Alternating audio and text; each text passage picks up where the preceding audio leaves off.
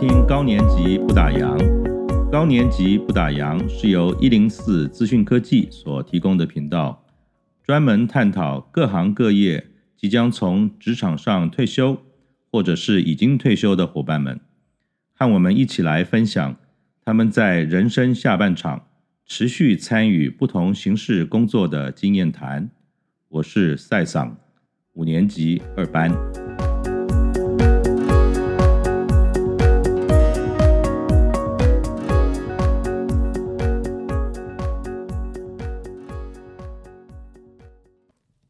大家好，欢迎您收听高年级不打烊。大家应该最近在这个电视上看了很多广告。这广告是什么呢？就是有个外送平台，有好几个有名的大明星啊，他们扮演不同的角色。他们开头的第一句话说：“今天来点什么？”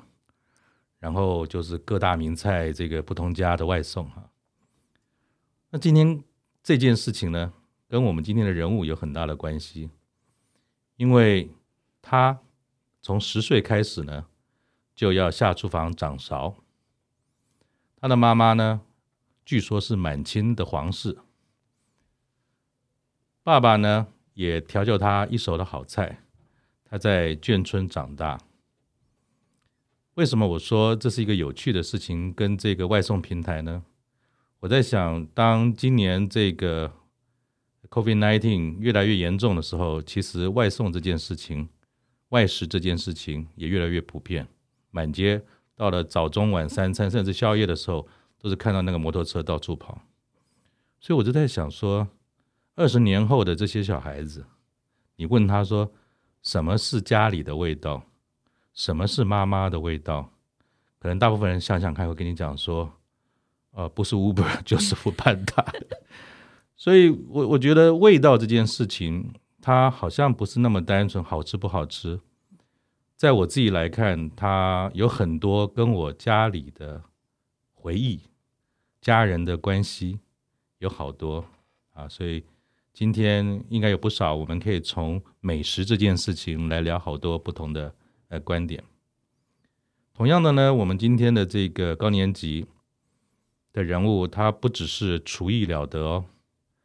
他也是一位拥有日本华道家总华冈原持坊证照呃正教授一级的资格，我想你一听大概就知道这很厉害，因为我都念都念不完这么长的这个呃 license 哈。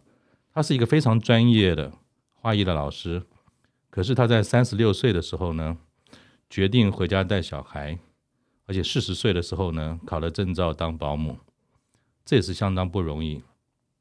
为什么他做了这个人生的转换，在三十六岁的时候选择一个回家的路呢？应该也有些东西值得我们去了解的。更棒的是，他在四十八岁的时候，据说是自己很想要去拼牛肉面节的这个奖项，所以就跟着女儿呢，拜托女儿呢，以素人的身份呢去参赛，而且很厉害哦，连续好几年呢，在各种不同的这个比赛之下。他都得到了奖项，这是很难得，而且是素人哦啊！可是很有趣的是什么呢？他拿到了大奖之后，据说也开了牛肉面店。可是呢，会比赛呢，不一定会做生意。他也有一段当老板的经验，可是牛肉面店呢，好像九个月就告一个段落了。这个也是蛮丰富的。他怎么样从得奖的云端呢，又跌到了谷底的收店？这应该也有一些呃心得可以跟我们分享，他是怎么走过来，跟怎么看比赛跟开店这件事哈。接着呢，他就当起了厨艺老师，一直到今天。那我还专程到了他的 FB 上面看看他的文。那有一个呢，这两天贴的文呢，我非常欣赏，我也跟大家呃念一下，大家听听看啊。他说他的标题打了一个呃那个。讯号说是卤牛肚啊，牛肚也是有学问了哈。他自己附注说，一个人在家倒点柚子酒，切一点牛肚，难得的放纵，人生真的很美好。只要愿意，就可以做到。这在我的心中是有多大的爱，不是有多少钱。哇哦！我一看完之后，好像有点那种东北汉子的这种豪爽，跟这种豪迈，呃，有点哲学的感觉在里面。不过我仔细一想，他的这段话其实就跟他这一生从十岁下到厨房一路走来，各种不同的角色，而且现在已经六十一岁了。据说他还要开自己的厨艺教室，这就是李璐李老师。四年八班，今天我们邀请到的高年级资深伙伴李老师，欢迎您。你好，大家好，我是李璐老师。您诶，十岁就下厨房啊？对，十岁搞不好，如果那灶比较大的话，还要一个小板凳才能够炒菜。真的是要小板凳。那那你能不能聊一下十岁就开始是怎么样一个机缘？嗯，因为我父亲在我八岁的时候就失明了。嗯，然后我十岁的时候，我哥哥要去读国中，所以我必须要接下家里面炒菜的棒子。哇哦！所以我就开始炒菜了。嗯，虽然那个时候炒的极度难吃，只是把它炒熟，让大家不要拉肚子就好了。哦，所以你们家里面不止只有你，还有好几个小孩吗？我有四个哥哥。那为什么妈妈不煮菜，是你煮菜？我觉得这好像十岁，目前来看还有点。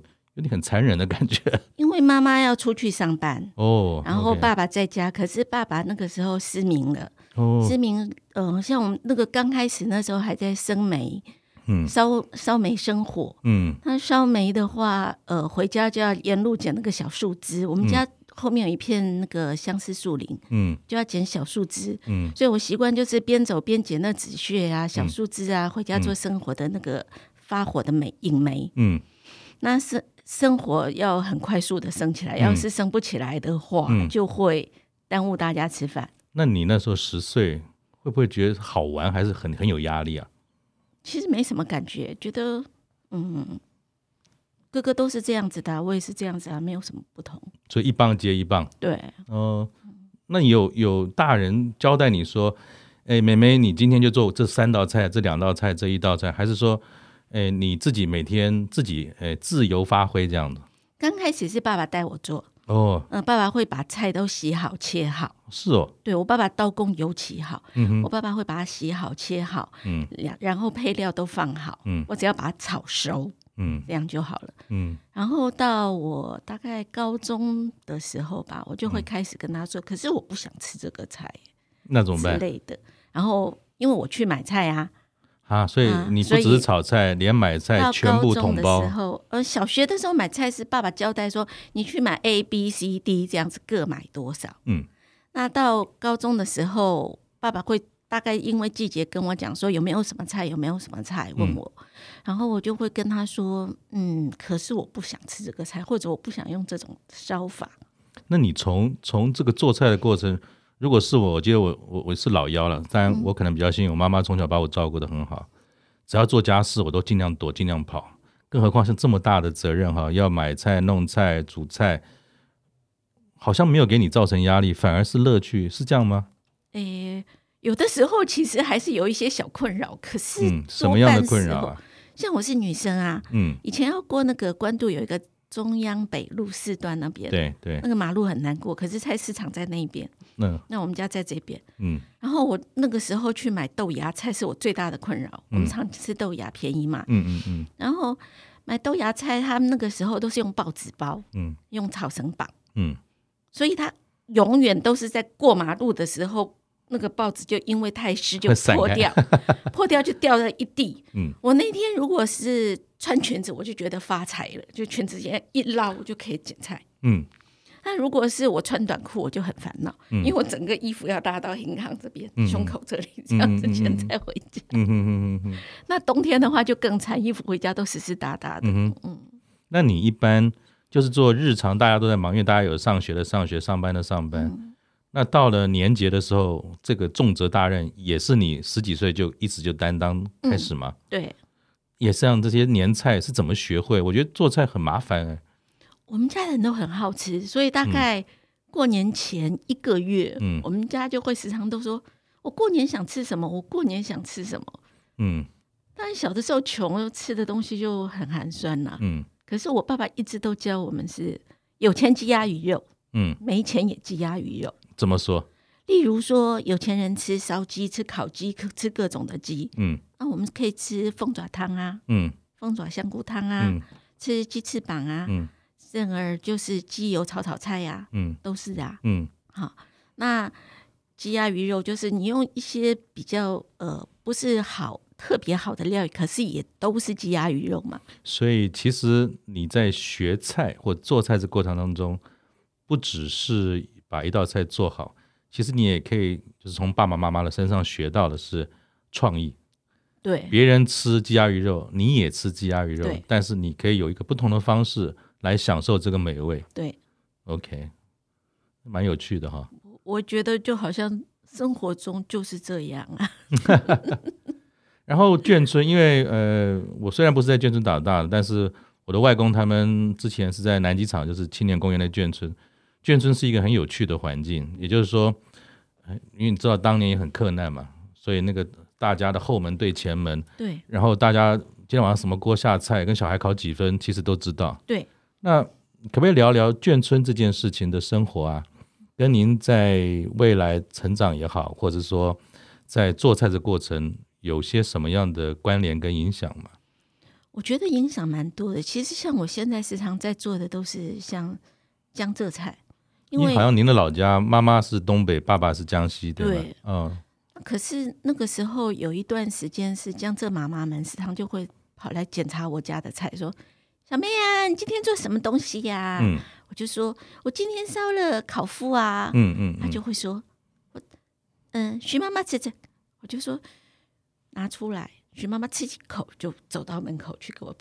飞到那个花 圃里面，对，当场就退掉，讲说、嗯、你做的东西狗都不吃，嗯，就走了。嗯，然后我就在想说，我们家都吃，你为什么说狗都不吃啊？嗯，然后就这样子，他就第二天他会买他认为对的菜，因为徐妈妈是徐慧人，哦、上海徐汇人，嗯，嗯，他认为是应该怎么做，他就把烤麸啊什么通通拿拿买好了。七点半我放暑假耶，然后他就。他就问我说：“死丫头，你起来没？”我说：“我才刚起来。嗯”然后他就说：“徐妈妈教你做菜，你怎么现在还在睡啊？”嗯，我不敢说话，他就从头到尾教我做菜。嗯，做完了以后就塞一口到我嘴里。嗯，吃吃看啊，吃了吃了，他就走了。然后后面就撂下一句话：“明天七点半我来检查你哦。”嗯，然后七点半他就明天七点半他真的就来敲我家门，这么严格？对，就来检查我，因为他们后面要打麻将。哦，对。然后他就来检查我，看我做的菜可不可以。那如果说可以，他就说嗯，反可以就走了。啊，不可以就会说啊，你哪里哪里做的不对。他从头到尾都要检查我怎么做的。嗯，然后做的不可以，他就认为说你哪里还要再加强，也会跟我讲的很清楚。嗯，其实早期的眷村妈妈就是都这样子，嘴巴看起来好像不是很特别的客气，可是。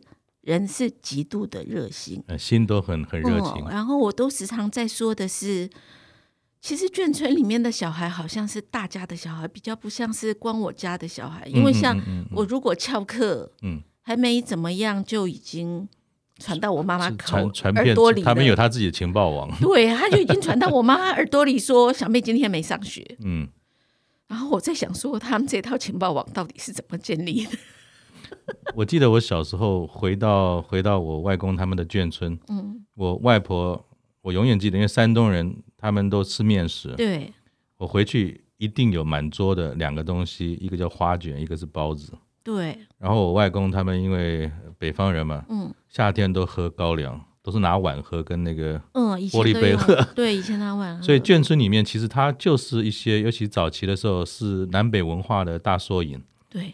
所以你各式各样，目前在一些的特别的菜上面，是不是也是跟这个呃这个这个江浙菜的妈妈一样，有好多种不同来自大江南北的吗？嗯，对，因为我觉得眷村里面，像我们家对面是广东人，嗯，我家隔壁是湖南人，那我们以前眷村里面几乎是大家都。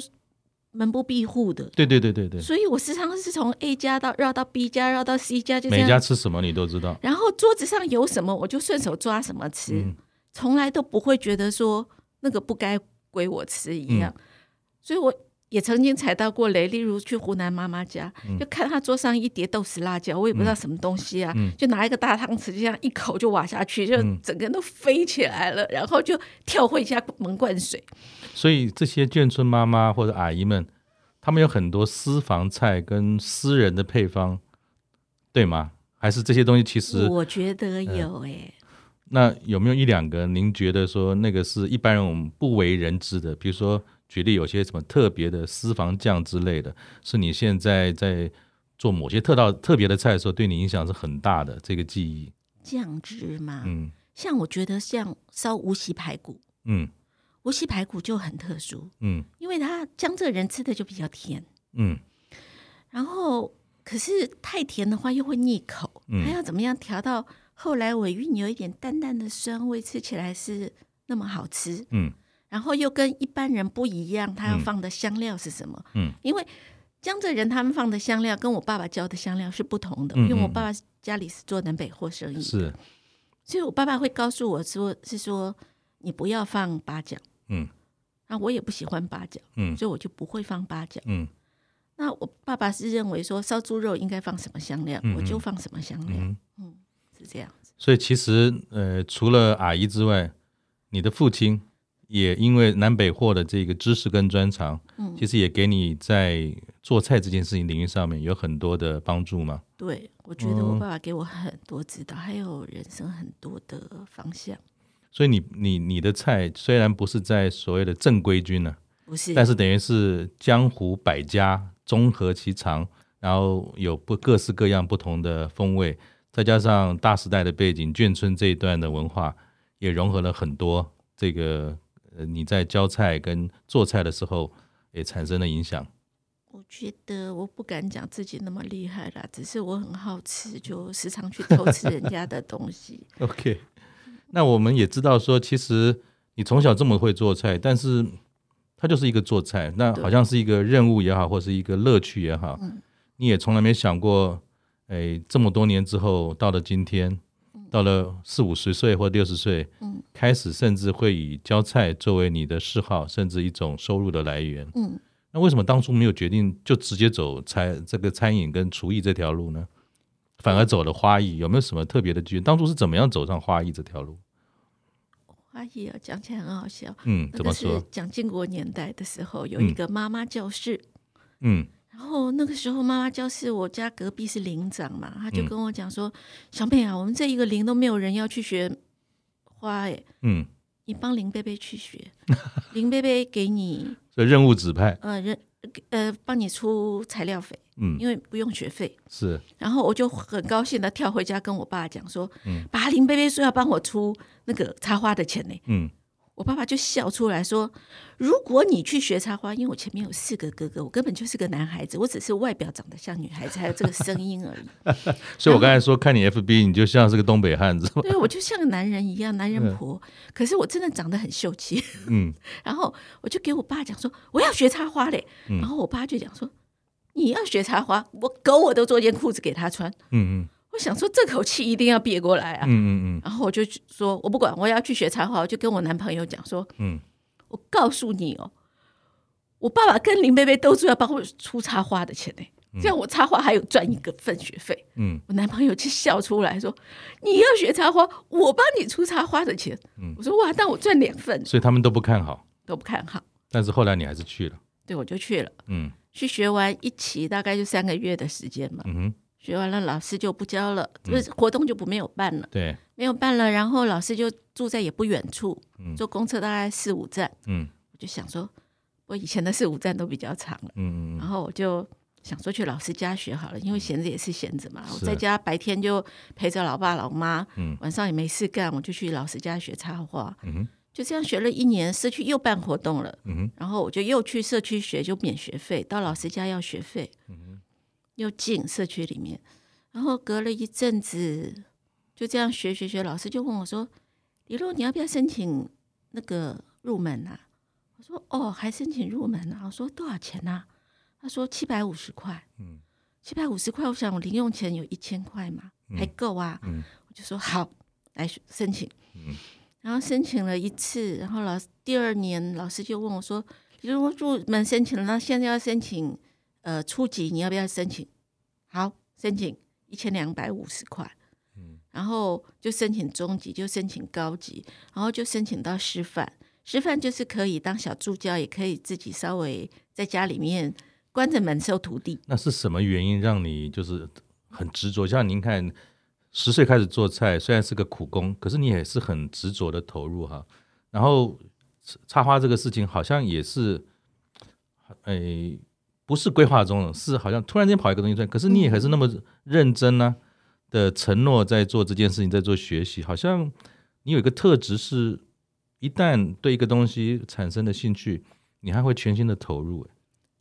好像是有一点，可是我那个时候是觉得这种是，呃，插花是一个很快速的成就感。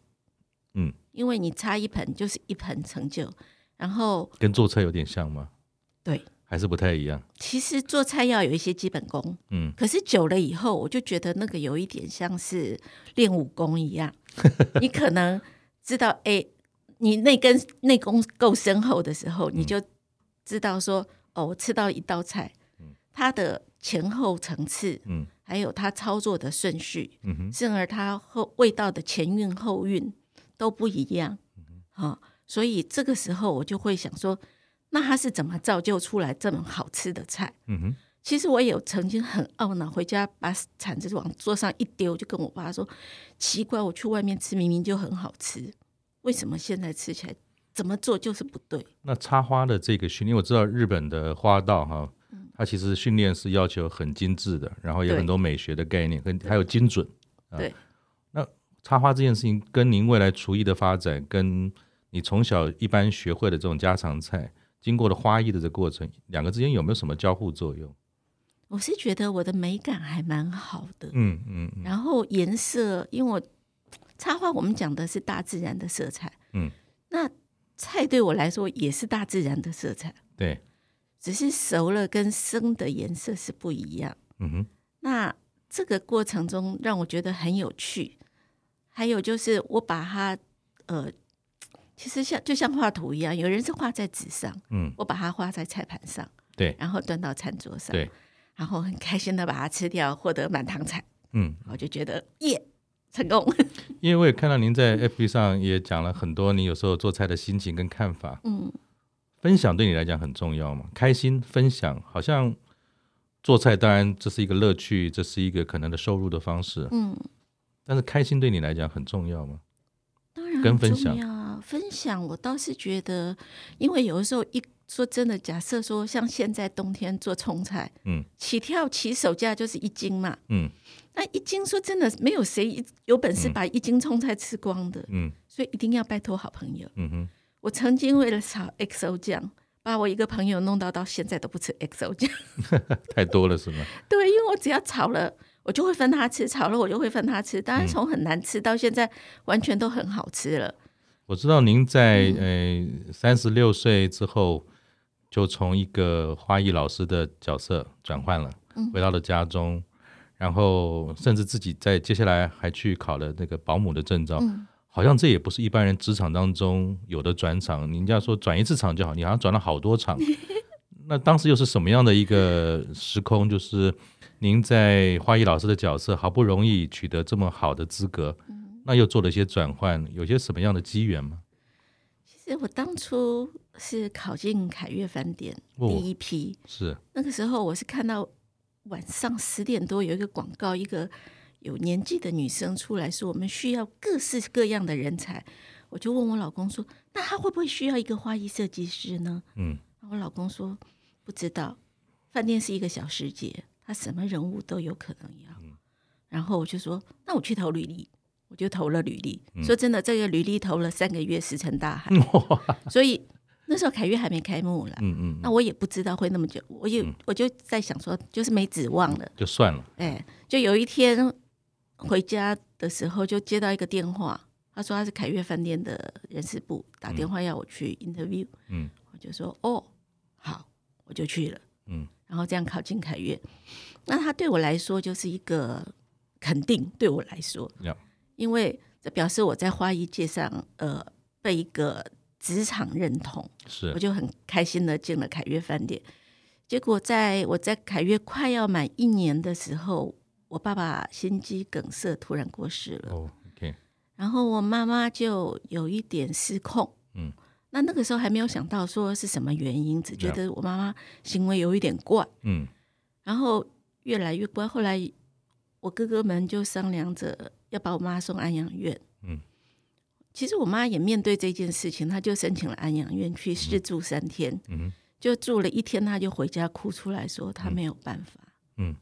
然后我就说你不想去就不要去，没有关系的。嗯。然后我就想。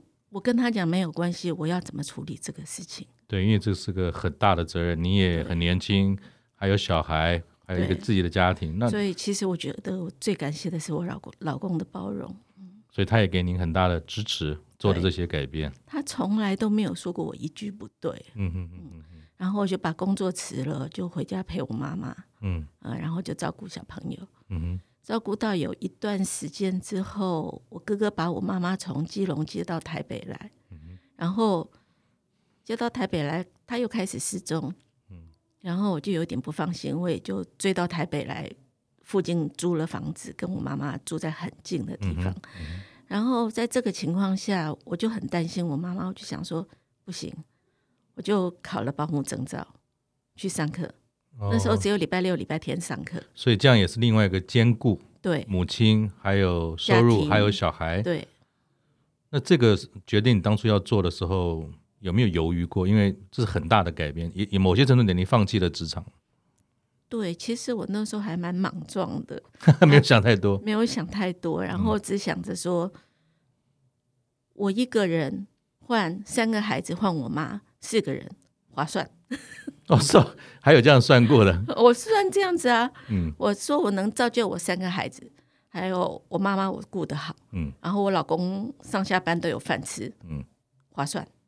所以家庭的力量，嗯，家庭的力量支持很重要，对，对，OK。那这样也一路走来，好像到了您四十几岁之后，你说小孩大了，嗯，然后有点想去试试看这个餐饮啊，牛肉面。可不可以告诉我们，你牛肉面连续三年这么热情去参加，然后还是用素人的身份，那个过程是又是为了什么呢？诶，好好的不在家，然后要去拼，人家都是有名的大厨师跟商店在做这件事，那您一个素人，为什么是什么动机想去做这件事？因为其实我从小就算是。应该算很不会读书那种小孩吧，至少在我家里面，我是那种不会读书的小孩，所以又笨又蠢，嗯、然后又丑，然后我哥哥他们时常都笑我是五花肉。他说：“我跟各位保证，如果你有空去看一下李璐老师的 FB，他不丑哦，我跟你保证哦。”然后就我哥哥都笑我是五花肉，因为我是老五，又属猪，嗯，然后女生嘛就是要沾沾点花花草草的，嗯、所以他们都笑我是五花肉，嗯。那我也觉得说，因为从小就被取笑惯了，我也不觉得有什么特别的不舒服或者难过。嗯、其实我心还蛮大的。嗯嗯嗯，然后就这样子情况下就，就我也不知道怎么回事。就那那一年是哦，九十四年有台北市牛肉面第一届比赛，对对对对，对，对，然后我看到牛肉面节比赛，我想说，哇，这东西好玩呢。嗯。然后。我就打电话去为台北为台问那个台北市政府说：“嗯、你们明年会办吗？”他说：“不确定，这是商业处主办的。”嗯，我说：“哦。”然后就打电话去台北市商业处，我、嗯、说：“那你们明年会办牛肉面节比赛吗？”嗯，他说：“今年才刚办完，不确定。”嗯，我说：“那什么时候会确定？”所以第一届你没来得及。对，嗯、我只是看到新闻。OK，然后我就打电话去问的。然后九十五年的时候。我就一月的第一个工作天，我就打电话去台北市政府的商业处问，这次不能再错过了。说你们今年会不会办牛肉面节比赛？他说不确定。嗯，啊，二月份的第一个工作天，我又打电话去问，今年你们会不会办牛肉面节比赛？我就这样问到九月，嗯、然后他们说今年会办。嗯，我就我我在猜想，我是大家第一个交报名表的。嗯嗯嗯，然后我就立刻把他报名表请我女儿印下来，嗯，然后就很努力认真的把它填下来。据说还是你拜托你女儿参加了是吗？对，我求我女儿参加，因为她一组是两个人哦，所以不可以单单刀赴会就对。对对对，因为商业处办的大概就是原则上就是以以公嗯以店家为主。那那个时候有没有人说：“哎呀，李璐，你别傻了，你去你去干嘛？”有啊，我女儿会说啊，嗯、然后我就说：“可是你舅舅他们都一直觉得我做菜就很 low 啊，就是。”对，我记得你还有说你上面好几个哥哥哈，对，他们从小好像对你做的菜很不满意，对，嗤之以鼻，所以是长久以来对你好像也不是一个，又不能不也不能不认同，但是好像也不不认为他是一个可以接受这么多年来的事实，对，所以这个会是您想要去牛肉面街的另外一个人要给哥哥看看吗？其实那时候没想那么多，可是就觉得说我自己觉得蛮好吃的啊，嗯。为什么我我要不让人家知道？嗯，我就想说，如果这个肯定是肯定了，嗯、那我哥哥以后大家就没什么理由说我了吧？所以你这五十年来的仇就报了，是吧？其实到后来，我哥哥哎、欸，其实有时候有哎，有时候爸爸妈妈或兄弟姐妹的一句话会记一辈子。对，嗯、像我妈妈，呃，我哥哥到后来，我哥哥是老师，嗯、他到后来都跟我讲。跟他的学生啊是讲讲说，你们看我妹妹是我教出来的，她都能得牛肉面奖，你看我多厉害，很厉害啊，顺水推舟了。他就讲说天下文大张一大抄嘛，嗯，对不对？都是从他他家出来。可是可是可是这个这个你三年都去拼哎，那通常一次就够了嘛？要证明你很厉害，一次就够，为什么持续要拼三年呢？因为早期刚开始九五年比的时候，就有分传统组跟创意组，嗯。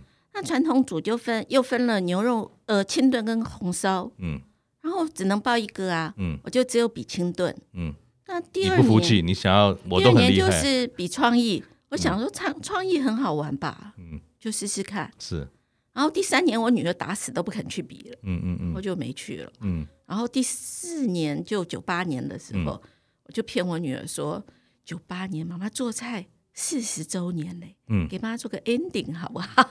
就就找个理由叫你下台，对对对，别再烦了。女儿就说好，就这一次哦，只有这一次哦。我说好，就比了。嗯嗯，那比了以后，比了那么多次，大家就拱你说，你为什么不去开那个牛肉面店呢？嗯，结果呢？结果我就去开了，真的。嗯，我就真的开了。嗯，虽然是一个美食街的摊商啦。对，可是我真的开了，我九个月赔了六十万。那为什么呢？因为你厨艺那么好，照理说好吃应该排队啊。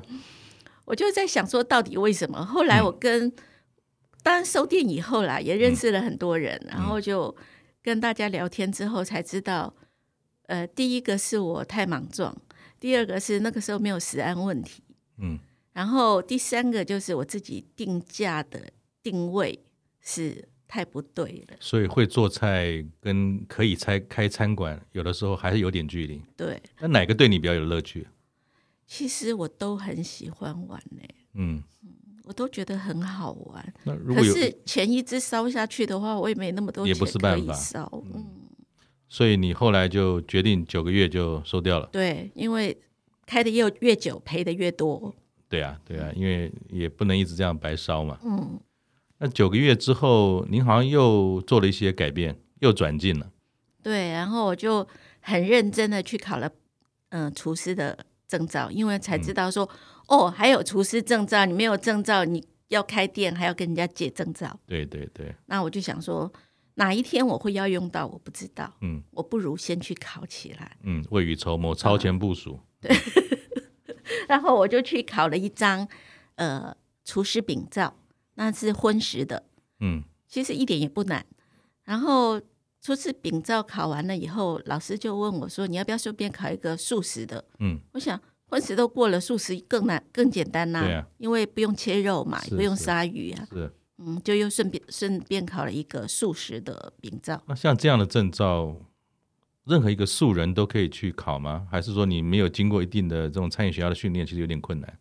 嗯，我觉得要认真看书，认真跟着书本走。其实因为我没有真正好好的上课，嗯嗯嗯，那我是主要是看书，嗯哼。那看书有的时候它会跟我们在厨房的作业不一样，所以书本上跟实物是有差异的。对，因为我们在家里面只是做给家人吃，不会有那么多要求，嗯哼。可是书本上有一些要求，然后就要去了解它特别上是为什么会这样。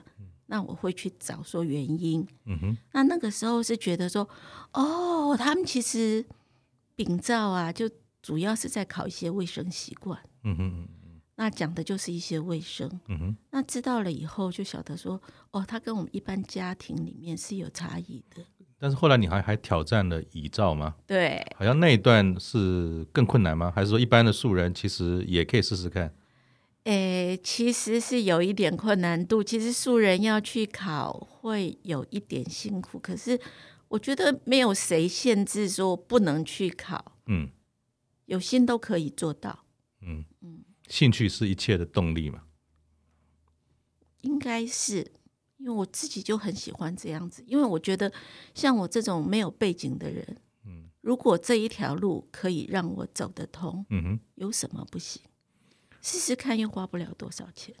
因为您在三十六岁之后离开我们所谓的职场，嗯，可是你从三十六岁之后走到今天，其实它是一个社会大学的职场，也就是说，它好像不是一个嗯完整的机构，嗯，有很多的路要自己去铺，嗯。其实从您的身上，我也在学习说去思考什么叫做退休。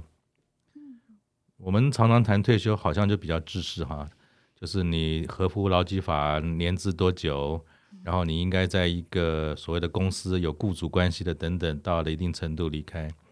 可是我从您身上看到的退休，其实就是一个角色的转换嘛。对呀。啊，然后。您的转换有面对的工作可能还单纯，虽然会有很多压力，一般的工作，可是您面对会有家庭啊，会有父母，会有自己的兴趣啊，还有收入等等，其实要面对的东西可不少嘛。啊，那退休这件事情，您到了今年呃也六十一了吗？嗯，你怎么看退休？你有思考过退休这件事吗？嗯，其实我从来都。不觉得我有资格谈退休。为什么呢？因为其实我年轻的时候没有好好工作，所以我没有很多存款，是，所以我必须要一直工作下去。我觉得只要是我还能动，我都很想动，嗯，甚而去跟着人家跳跳舞啊，嗯，或者唱歌啊，嗯，都很好啊。我觉得。学习不见得是一定指学校才是学习。嗯，我喜欢学很多新东西，我很喜欢接触很多不一样的人。嗯哼。然后在这个情况下，我就觉得说，哎，退休反而可以更海阔天空。嗯，因为像年轻的时候，可能会担心说，老公不喜欢我出门认识比较多的男生。嗯，或者。觉得我朋友把我带坏，老公会这样觉得，然后我妈妈也会给我很多管束，嗯，然后到这个时候反而觉得说，哎呦，人生好快乐哦，好掉少掉好多束缚跟压力，然后我真的不知道，我每天都觉得很快乐很开心。所以我看到的是说，一般人我们谈工作，因为什么东西在你的上半场，一般上半场我们就说五六十岁之前嘛，哈，嗯。占你最多时间，大部分的人就是工作。嗯，可是您的上半场可能占您比较多的时间是作为一个母亲，嗯，还有照顾您本身的母亲的女儿，嗯，所以我看得到的是说，好像慢慢的在您的上半场，其实您从一个女儿的角色，嗯，从一个母亲的角色，退休，嗯。但是您事实上并没有因为这件事情，好像就就正式退休了，就说哦开始休息，好累啊，照顾母亲，照顾小孩，照顾老公。反而我看得到您是说从自己从花艺上转进，把自己从小的兴趣的厨艺，还去比赛啊。这个比赛呢是为了要跟哥哥讲说，告诉你小妹做菜是一把罩的，因为牛肉面是得可以得奖哈。然后他们好像突然间改变说，哎。这是我妹妹这个做的很棒。以前说你做菜又黑又糊的那个说法，也不晓得为什么就不见了。对，呃，所以好像您的这个呃过程的转场，好像角色这件事，随着我们在家庭的责任，随着我们在社会上的关系，其实这个转场也是一般人有时候我们会忽略的。好像很多时候我们从工作上退休了就退休了，其实工作上退休只是那个角色的退休。我们可能还可以去思考说，下一步的下半场，他怎么样去经营它，可以做得更好嘛？嗯。然后你在牛肉面店呃休息之后，然后也考了证照，嗯。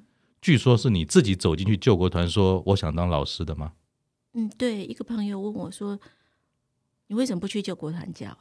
我想救国团教，嗯，从来没想过，嗯，所以我就问他们说有没有缺老师？你就这样走进去，嗯，然后他就不会害怕吗？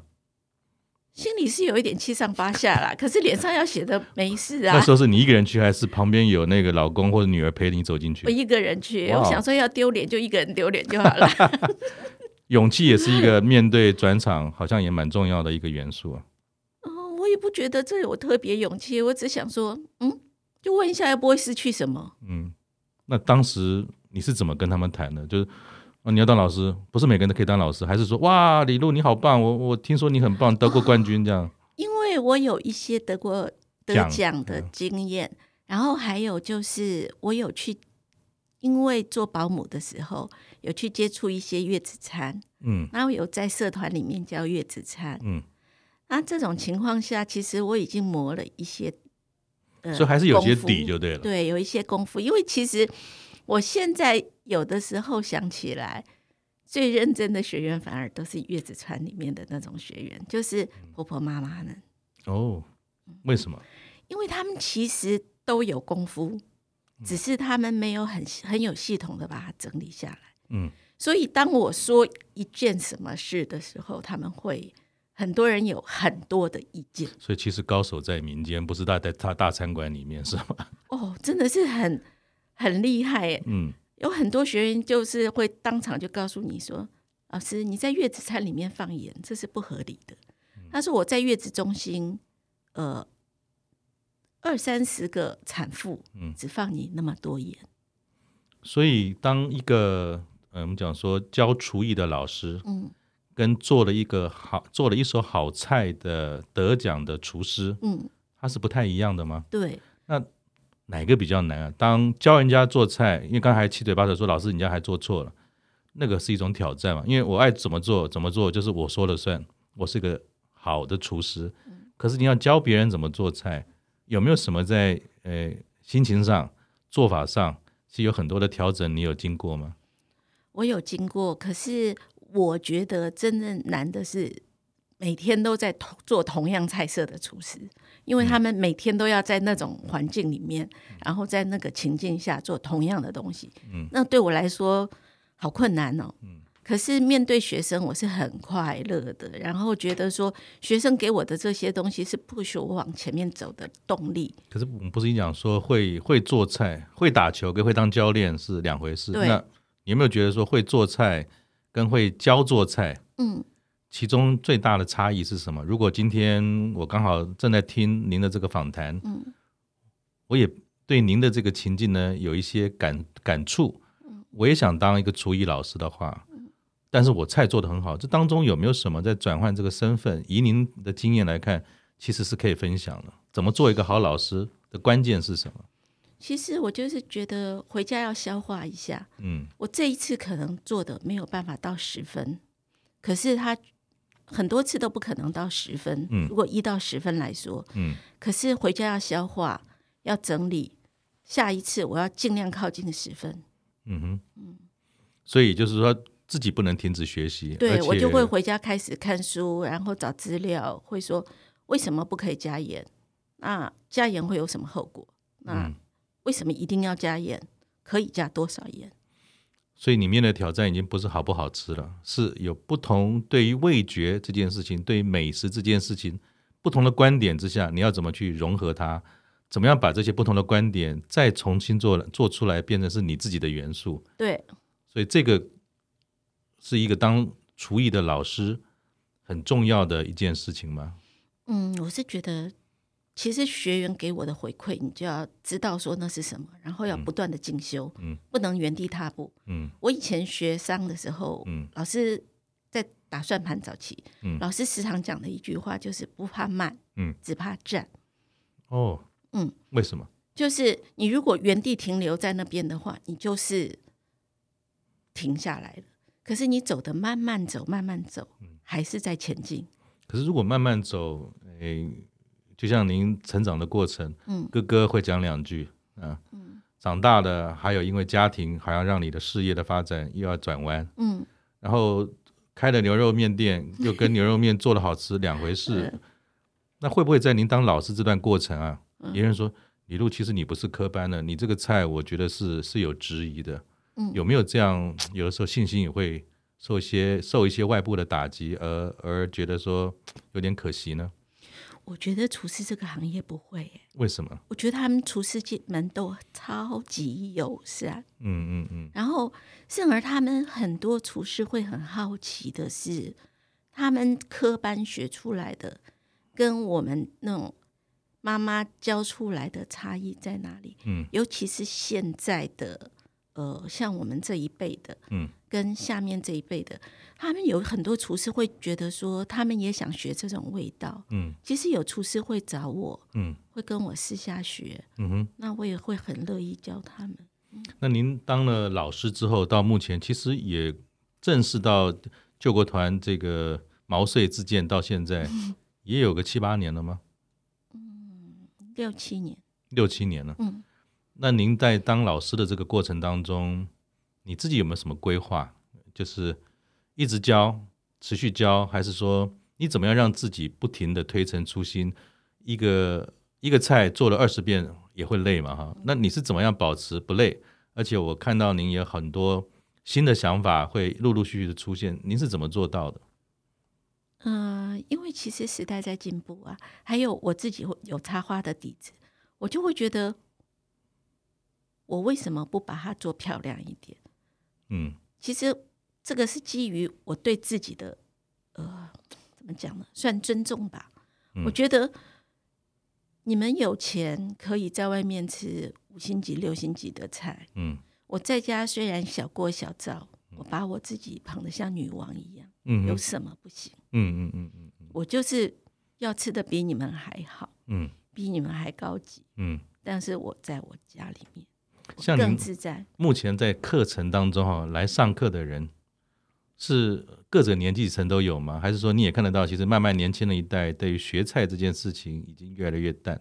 有没有什么让你担心这种传统的味道、家的味道陆陆续续会消失了呢？其实不会，现在有很多年轻人在学做菜。哦，那他们学做菜的原因是什么？其实现在外送不是很快，就像。我有点感叹，今晚来点什么？打电话，打电话跟上网就有了。为什么他们还想来学呢？诶，我有一些学生，他们会跟我讲说，呃，像假设他是呃学历很高，他会说，我要的不是这种东西，我要的是一个很制式化的 SOP 的，例如说，呃，一分钟，呃，开火一分钟要放油，开火多久要放多少盐，多少菜，嗯，这都很比例的，嗯。我就说，刚开始的话，也许是可以，但是久了以后，一定是有很多状况。因为刚开始你味觉什么都还没到那个层次，嗯，那到后来可能因为气温、因为火、因为湿度都会有一些不同，那它就会有一些影响，嗯，那所以我没有办法给你很自私的答案。所以它像是个艺术，它不是有了菜谱就一试就搞定了。对，嗯，对。那还有季节的关系，嗯。像有一些季节就有一些菜有，有一些菜是根本你想花钱买也买不到的。嗯嗯嗯。那所以这是呃没有办法可以一直每每天每天都出来的东西。当然，像有一些加工制品是可以的，像青蔬类的就是有限制。嗯嗯。那在这种情况下，我就觉得做菜会有一些的不同。那现在年轻人他们，我的感觉是他们还蛮愿意去接触。你跟他讲说这些差异的时候，他们。会听，他们会认真去想，然后甚至他们会回馈我很多，像是呃我的笔记要怎么样修修改，嗯，或者要怎么样写，他们会更清楚，嗯嗯，那我就会想说，那我要把怎么样我脑子里的菜变成文字写给他们。所以你的教学除了教他们之外，你也可以从这些年轻人的互动学到不少事情。对，蛮多的。像我自己电脑很笨呐、啊，嗯，根本就是电脑白痴，可是。我的学员会告诉我说：“你只要把它用讲的讲下来，我们就可以写。”后来发觉好像也不是这么容易，嗯，然后他也会慢慢就习惯说，有一些事情是没有办法的。您也在规划要有一个自己的呃厨艺教室吗？对，因为在外面租好贵。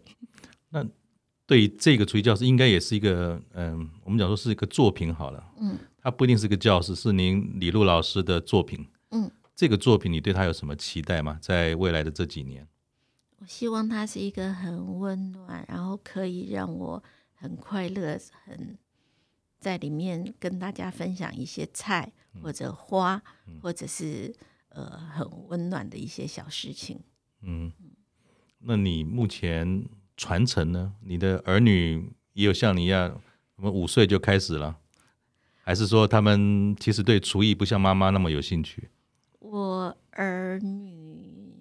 其实小时候，他们他们的小时候，我是不准他们进厨房的，严格禁止的。哦、为什么呢？永远都会在厨房门口摆一张小板凳。你这么爱做，为什么不让你的儿女做呢？因为我觉得厨房里面就是火哦，就是安全安全，就是危险的东西，嗯、你们不要来碰。嗯，我怕他们受伤。嗯。但是后来发觉，他们时常会趁我稍微离开家一下下，就去偷弄那个什么东西。嗯，当然回家都看得出来。是，然后我就勃然大怒，就是要斥责他们。越不可以做，他越要做。对，结果现在就是我两个女儿都已经结婚了。是，我儿子其实现在也做将近餐饮业的工作，把他做酒保。啊，OK。那所以其实他们。我绝对不会担心他们饿死了，因为他们都还可以做的一些菜。但是他们并没有说哇，我们老妈那么厉害，大概脑子里随时有几百道菜在脑子里面，都没有说妈妈，我要从你这边把你会的味道传承下去嘛。嗯，其实女儿现在因为赖很方便，还有微信，嗯、我一个女儿是家在大陆，哦，比较远。然后他们时常会刁我说：“妈妈妈妈妈，我现在要做一个什么什么什么。”嗯，然后步骤。嗯，然后就口述给他们听，嗯哼啊，讲一讲，讲一讲，他说好，电话就挂了，就去做，然后就会 po 照片给我看，上了那个抖音。所以其实这个学校，您刚才说，与其说是学校，不如说它是一群对于厨艺、对于味道跟您要有同样的感觉，愿意在这边分享跟开心的人一起汇集的地方。嗯，是吗？嗯，我想就是一个追求很健康。然后很快乐的空间，所以听起来我们好像不应该邀请你来上这个节目，因为好像从来不会想到你要退休这件事情。对，我没有想过退休这件事，我只想维持着尽量能动。嗯，那跟你同样年纪六十岁左右的这些朋友，你有看到什么吗？就是说你一直在动，会不会有人觉得你过动了？有没有说你是过动了？会，为什么呢？然后他们会讲。觉得我锋芒太露，嗯，我就笑一笑就过去了。嗯、那如果说真的有人愿意听我好好讲，我说我就会跟他们讲，我跟你们不一样。因为从刚才在正式录之前我们的聊天啊，跟我们正式录的时候的过程，嗯、你有提到一件事情，其实从小也可能是成长的环境也好，或者是老幺也好，嗯，或者哥哥爸爸妈妈，好像自信这件事情。是你成长过程当中，有时候是是在面对的，嗯，那好像这个事情慢慢慢慢的让你成长之后，从餐饮上面，从各种上面，我反而没有看到自信这些事情，呃，比如说就说开餐馆就开餐馆，说收就收，然后自己就大剌剌走进去要当老师，就是是什么样的转折哈？就是让您自信这件事情，好像我有看到，当您到了。呃，慢慢慢慢成年，然后自己在饮食这上面有一些成就的时候，他是不是也有一点怎么讲抚慰了你，或者是说，哎，肯定的自我这件事情，在餐饮上面不只是做一手好菜，却是因为别人的开心、别人的这种分享，让你觉得自信这件事情在这边又重新站起来了。嗯，我我自信有在这边重新站起来，还有就是。这么多年的生活，觉得说，就算失败也没什么啊，大了不得，换个方式再从头来一次，也没什么失败可言了。